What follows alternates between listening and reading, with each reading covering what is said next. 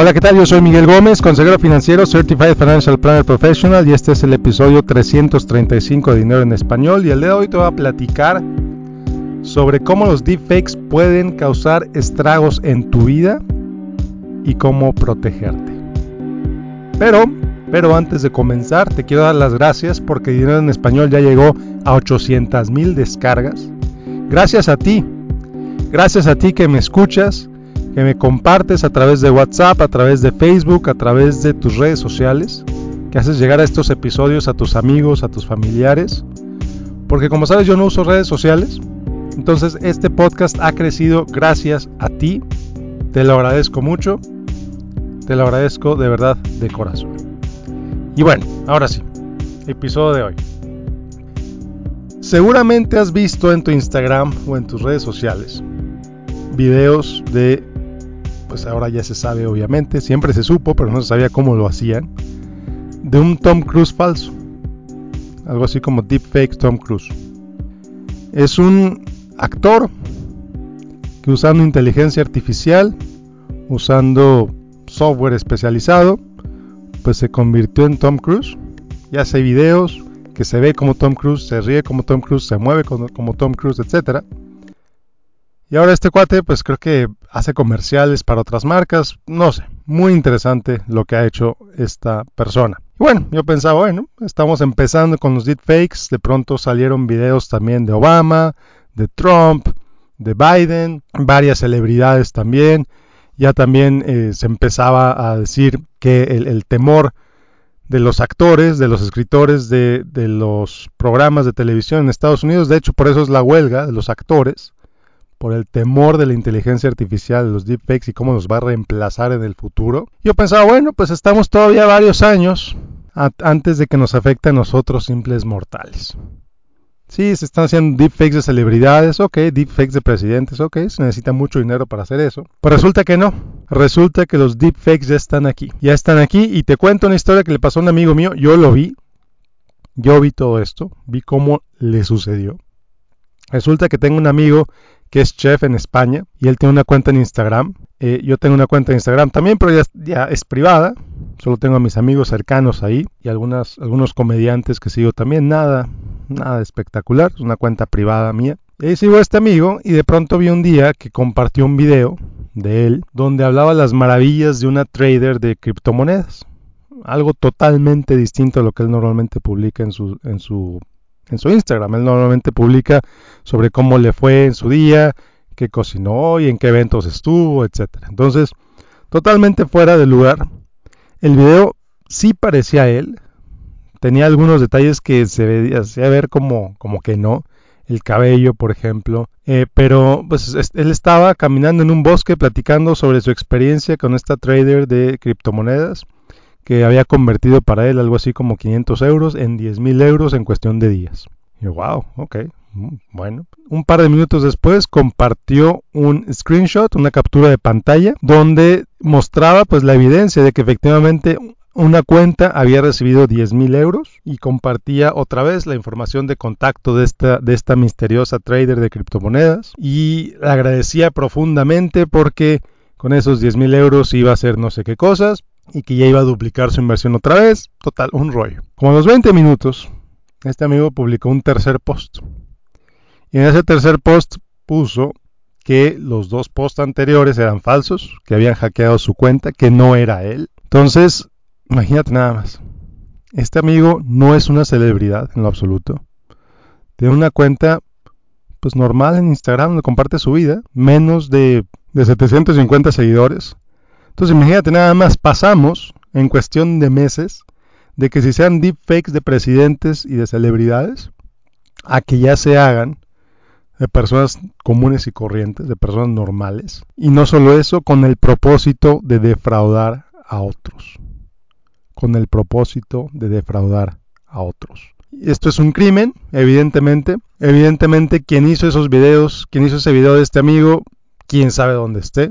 A lo mejor está en Nigeria o en Rusia o en la India o quién sabe dónde, en Pakistán, sin forma de contactarlos, más que pues esa misteriosa trader de criptomonedas, que evidentemente es falso. Ya las autoridades empiezan a alertar también, estaba leyendo el otro día un reporte, que empiezan a alertar también sobre el uso de los deepfakes para cometer extorsiones más complejas. Eh, si vives en México seguramente has oído de los secuestros virtuales. Recibes una llamada y oyes un grito desesperado, mamá, me secuestraron. Oyes un grito desesperado. La gente, pues mucha gente en México ya está acostumbrada, simplemente les cuelga. Pero este delito ha crecido de manera exponencial en Estados Unidos y parte de ese crecimiento se le atribuye también al uso de los deepfakes.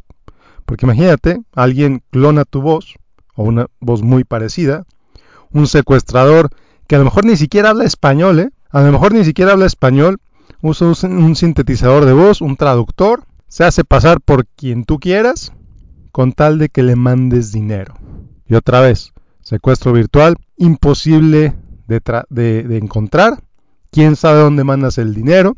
Las víctimas de este tipo de delitos suelen avergonzarse mucho porque cómo es posible que caí en eso, entonces a veces ni siquiera lo, denuncian. Y si lo denuncian, pues difícilmente va, van a encontrar a los criminales porque pues quién sabe dónde estén, a menos que sea un, te encuentres con un agente bastante dedicado y a lo mejor con mucho tiempo libre en sus manos, no lo sé, no lo sé, pero es un crimen que está creciendo exponencialmente.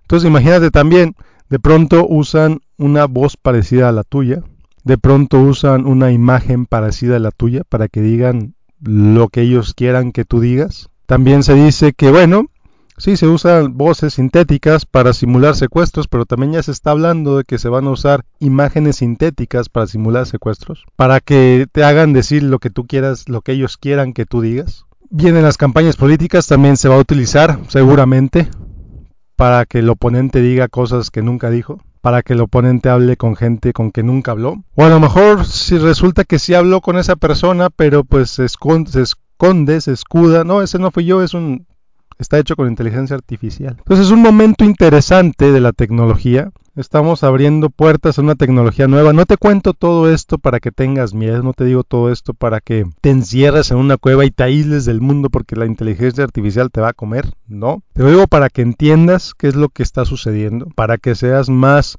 consciente en tu uso del Internet, en tu uso de las redes sociales. Te decía, no tengo una cuenta pública de Instagram, Hace mucho que no publico en ella, no sé si lo voy a cerrar, no sé si voy a continuar publicando en ella. Mi cuenta de Facebook está cerrada. Yo no subo fotos de mis hijos, por ejemplo. No vas a encontrar en internet fotos de mis hijos. Precisamente por eso, porque quién sabe qué pueden hacer con ellas los criminales. ¿Quién sabe qué, pueden hacer con ellas los criminales? y si imagínate, si pueden hacer deepfakes de artistas cometiendo actos pornográficos, pues yo creo que también lo pueden hacer para los niños. Entonces, mucho cuidado con compartir fotos de tus hijos, mucho cuidado, sobre todo si tienes tus redes sociales abiertas. En Facebook, por ejemplo, cuando publicas algo y está el mundito, pues quiere decir que lo puede ver cualquier persona del mundo, esté conectada a ti o no. Y toma tus fotos y hace lo que se le antoje con tus fotos. Instagram, pues Instagram, a menos que tengas tu cuenta privada, Instagram el default es que lo que publiques lo puede ver cualquier usuario del mundo, cualquiera. Lo mismo con LinkedIn, lo mismo con Twitter, lo mismo con todas las redes sociales, así funcionan. Lo que tú quieras compartir, tú decides a quién se lo compartes. Tú decides si lo compartes con todo el mundo o si lo compartes solo con tus amigos o si lo compartes con quien tú quieras. Pero el control, a final de cuentas, está en manos del usuario. El usuario es responsable de sus datos, de lo que hace, de lo que sube a Internet. Y que me dirás, Miguel, oye, pero pues sí, pero yo no soy responsable de lo que alguien más suba de mí. Sobre todo si es una imagen falsa, si es un video falso, ¿qué control tengo? Y aquí es donde vienen cosas interesantes. Entonces, no agregues a tus redes sociales a gente que no conoces, por ejemplo. Sobre todo si son redes sociales que usas de manera personal. Si eres alguien que quiere construir una marca, si eres alguien que está construyendo un negocio, etcétera, pues no subas tus cosas personales ahí. Y aquí me dirás, oye, pero es que eso me da más likes. Bueno, ok. ¿Y los likes? ¿Qué? ¿Qué estás dando a cambio de esos likes?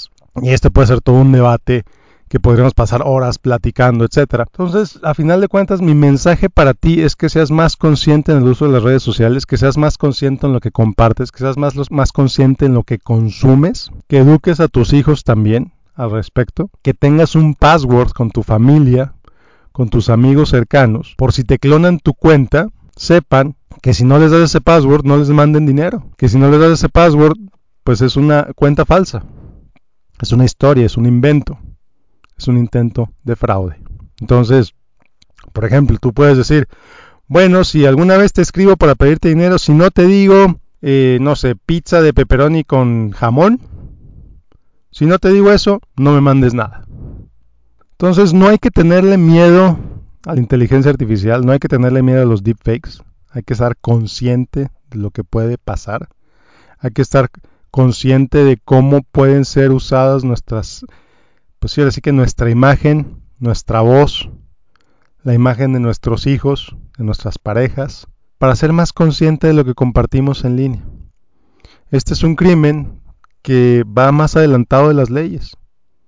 El usar imágenes falsas, pues, ¿a quién castigas? ¿Cómo lo castigas si está del otro lado del mundo, por ejemplo?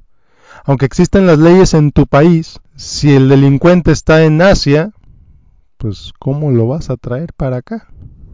¿No? Entonces, mucho cuidado, eh, mucho cuidado con cómo usas las redes sociales, mucho cuidado con lo que compartes, mucho cuidado con lo que consumes, mucho cuidado con lo que crees, a quién le crees, a quién lees, qué compartes, etcétera.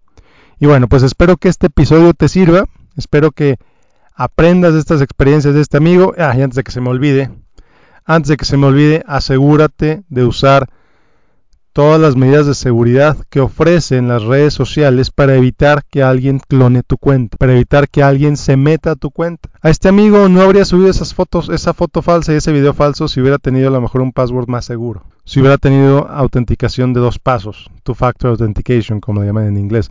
Todos estos ajustes los puedes hacer tú, es fácil de hacer los puedes hacer en WhatsApp, en Facebook, en Instagram, en LinkedIn, en todas las redes sociales. Todo lo puedes poner ese candado adicional. Ponles ese candado adicional para que nadie, para evitar que alguien se meta a tu cuenta sin tu autorización. Bueno, ahora sí, espero que este episodio te sirva, te sea útil. Si es así, ayúdame a compartirlo para que lleguemos al millón de descargas. Y bueno, nos vemos la próxima.